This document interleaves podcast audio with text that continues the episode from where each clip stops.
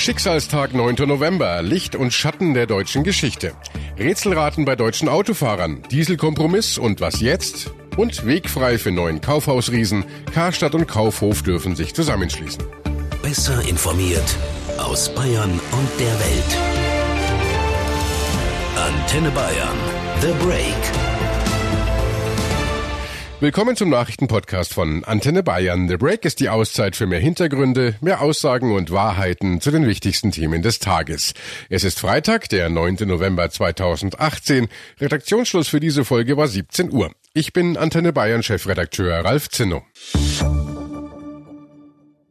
Dieser 9. November, er steht für Licht und Schatten in der deutschen Geschichte, für die Schrecken der Naziherrschaft genauso wie für Tage der Hoffnung. In der Pogromnacht am 9. November 1938 wurden jüdische Geschäfte geplündert und Synagogen angezündet. Am 9. November 1989 fiel die Berliner Mauer und heute, vor genau 100 Jahren, am 9. November 1918, wurde die Deutsche Republik ausgerufen. Und an all diese Ereignisse ist heute mit vielen Gedenkveranstaltungen erinnert worden und jeder Redner, der die Bilder der Vergangenheit heute heraufbeschworen hat, machte zugleich klar, das betrifft uns auch noch heute. Das, was war, wirkt nach bis in unsere jetzige Lebenswirklichkeit und wir können weiter daraus lernen. Bundespräsident Präsident Steinmeier etwa nannte bei der Feierstunde im Bundestag den 9. November 1918, an dem Philipp Scheidemann die Deutsche Republik ausrief, einen Meilenstein der Demokratiegeschichte. Wer heute glaubt, unsere Demokratie sei doch mittlerweile eine Selbstverständlichkeit und dieses Parlament hier ein Alltagsgegenstand, ganz wie ein altes Möbelstück, der schaue auf jene Tage damals. Nein, meine Damen und Herren, dieses Parlament ist keine Selbstverständlichkeit und erst recht keine Nebensache. Es ist eine historische Errungenschaft und für diese Errungenschaft, für dieses Erbe müssen wir streiten, überall und zuallererst in diesem Hause.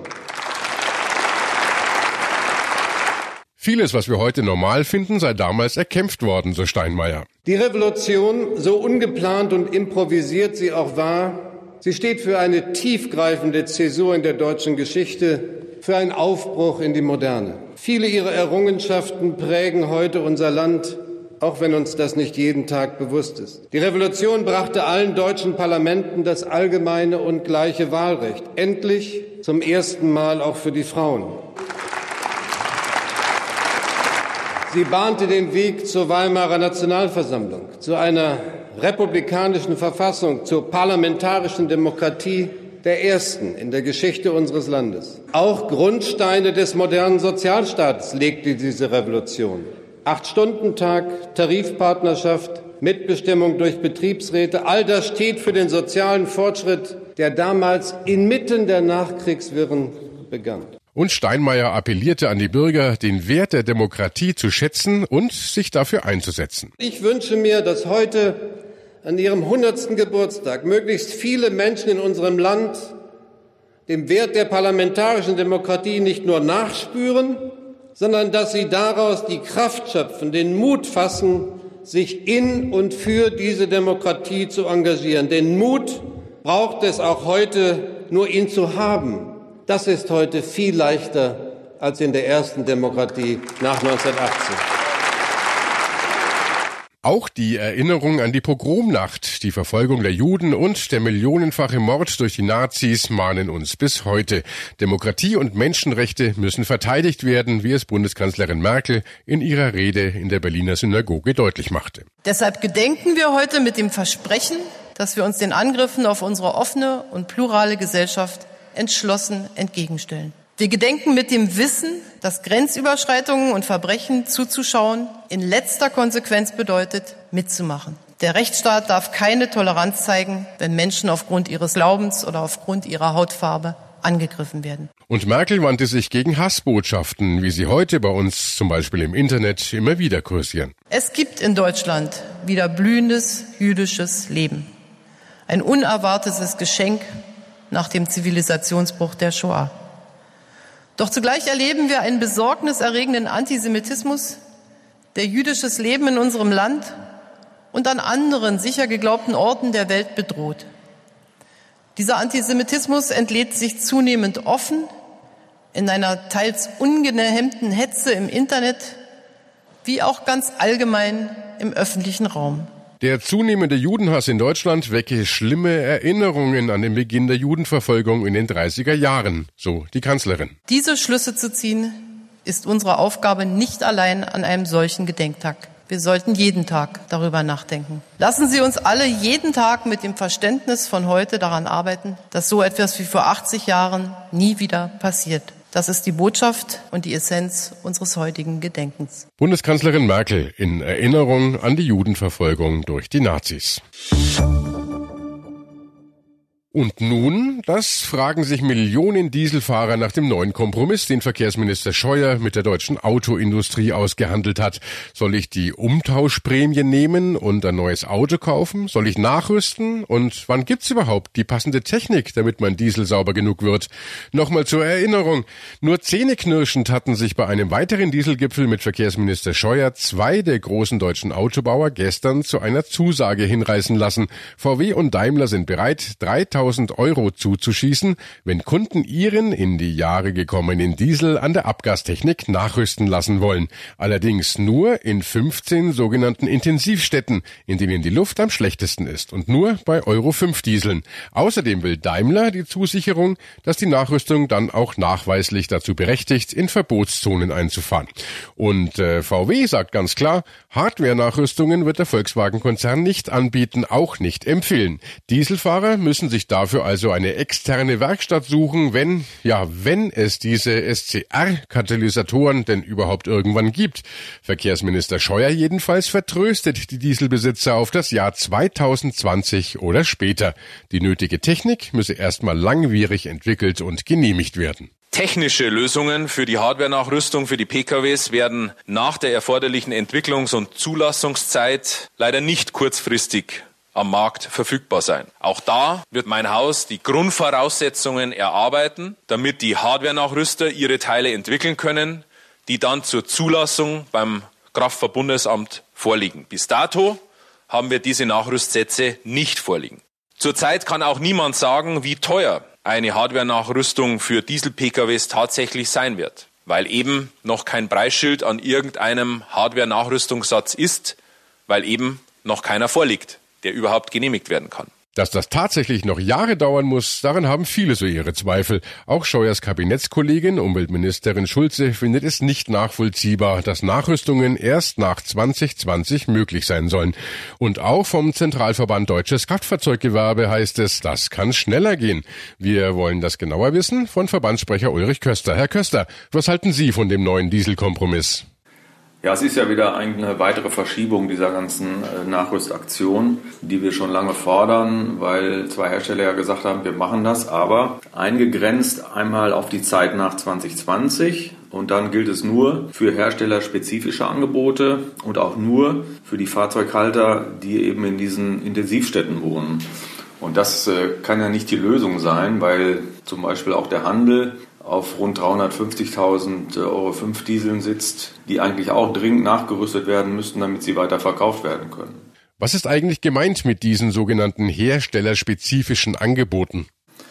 Herstellerspezifisch ist für uns eigentlich eine Lösung, die bei den Herstellern ja schon umgesetzt wird. So gab es äh, unter anderem auch bei VW ja Fahrzeuge, äh, etwa ein VW Passat, der schon vor einigen Jahren sowohl mit als auch ohne SCR-Cut zu kaufen war und die Komponenten für diese Katalysatoren, die liegen ja bei den Herstellern vor. Das sind also herstellerspezifische Lösungen, die zum Teil in den Regalen liegen und eigentlich relativ schnell umgesetzt werden könnten.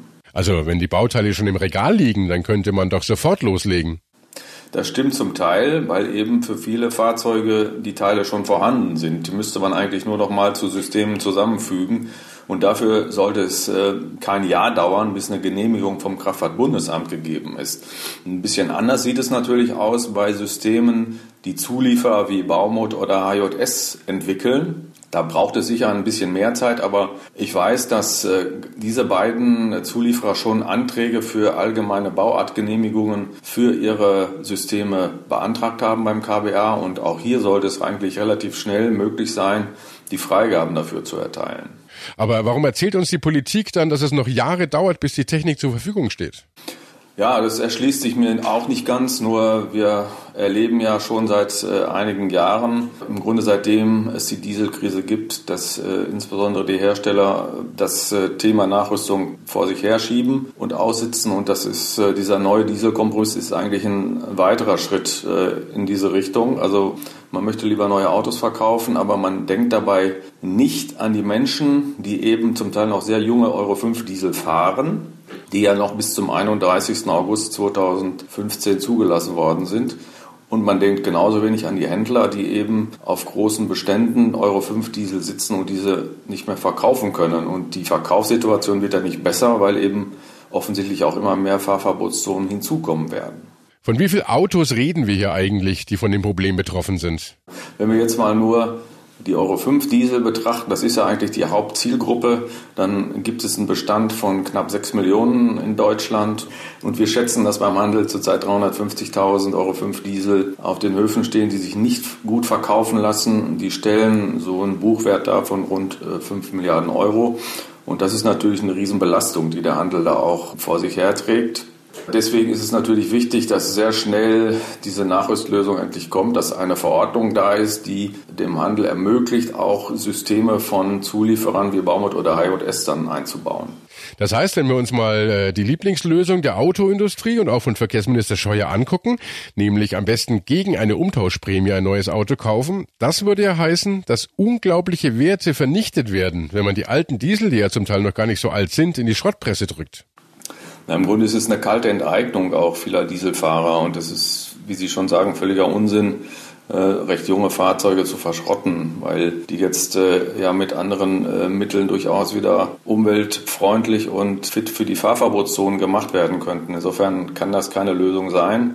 Sie werden viele, viele tausend Dieselfahrer finden, die sicher gern bereit wären, ihre Fahrzeuge umrüsten zu lassen. Wenn sie dafür noch eine Förderung bekämen, wäre das natürlich toll. Nur nach 2020 wird das Ganze auch schon wieder schwieriger. Dann wird es äh, weniger interessierte Nachrüster geben. Insofern, man müsste jetzt sehr schnell handeln. Man hat schon zwei Jahre verloren und äh, man sollte jetzt wirklich alles dafür tun, dass eine Verordnung kommt und auch unsere Betriebe dann loslegen können. Aber dann ist da ja noch ein Punkt, das den Dieselfahrern so richtig Angst macht vor der Nachrüstung. Man sagt ja, mit dem Katalysator verbraucht dein Auto mehr Treibstoff, wir müssen Löcher in dein Auto bohren und dann hast du einen riesen Harnstofftank drin, der viel Platz wegnimmt. Stimmt das denn alles?